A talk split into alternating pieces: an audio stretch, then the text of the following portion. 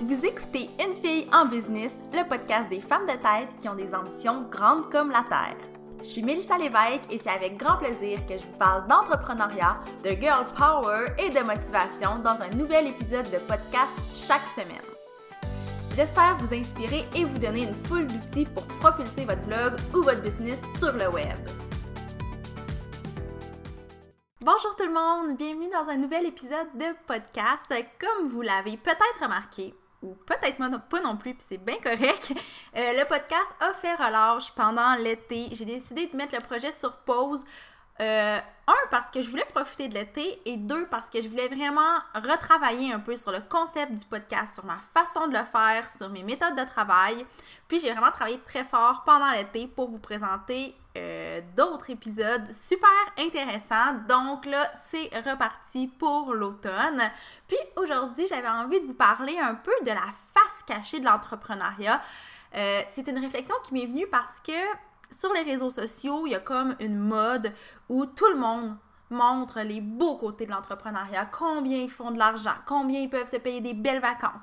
Euh, bref, tous les beaux, beaux, beaux côtés, mais il y a tellement de trucs qu'on nous dit pas. Puis mon but, c'est pas de décourager personne, c'est pas de me plaindre, c'est pas de chialer, mais plutôt de vous montrer vraiment la vraie réalité de ce que c'est être entrepreneur.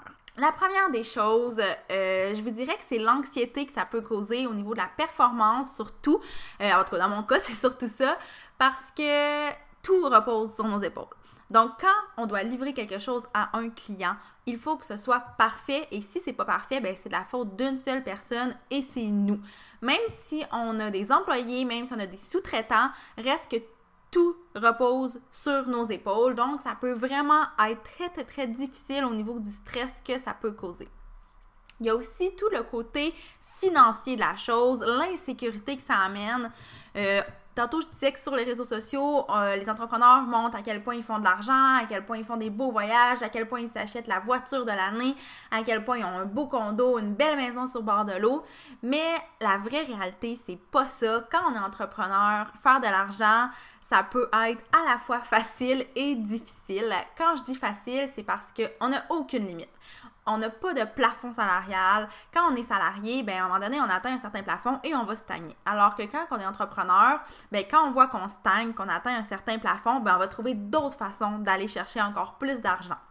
Par contre, pour arriver à ce niveau-là, il y a quand même euh, toute l'insécurité qui vient dans les débuts et même euh, après quelques années dans euh, le, domaine de l'entrepreneuriat, si on veut. Donc, faut pas penser que parce qu'on devient entrepreneur, on devient riche du jour au lendemain parce que quand on est entrepreneur, on vit pauvre vraiment longtemps. Un autre truc qui est souvent caché par rapport à l'entrepreneuriat, c'est les deadlines hyper serrés qu'on s'impose ou que nos clients nous imposent.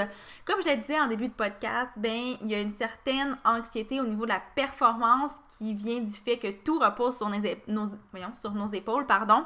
Puis les deadlines, ben c'est une, une des choses qui en fait partie. De mon côté, c'est une des choses qui me stresse le plus parce que souvent, je me mets moi-même des deadlines qui sont complètement ridicules, sauf que je m'assure toujours que ces deadlines-là sont respectées. Donc, ce que ça, ce que ça fait, c'est qu'il y a des périodes de rush où je me retrouve à travailler vraiment plusieurs heures, où j'ai des journées complètement folles, puis j'ai beau prôner un mode de vie un peu plus lent, un peu plus, euh, ben, l'autrepreneur, si on veut, Reste qu'il y a des périodes de rush où on a des deadlines à respecter. Puis je sais qu'il y a des deadlines à respecter dans beaucoup d'emplois, mais quand on est entrepreneur, on dirait qu'on s'ajoute un petit stress supplémentaire à cause de ça.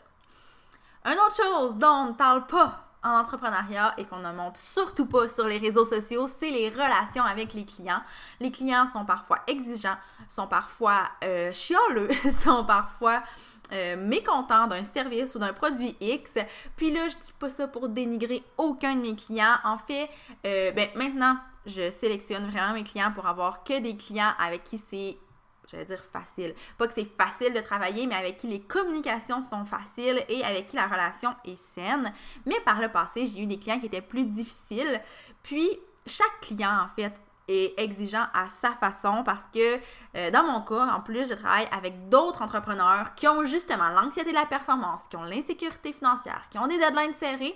Donc, pour eux, euh, de, me, de me déléguer quelque chose, ben, ça fait en sorte qu'ils vont avoir des standards qui sont très élevés que je vais devoir respecter. Donc, ça fait que j'ai à dealer avec des clients exigeants.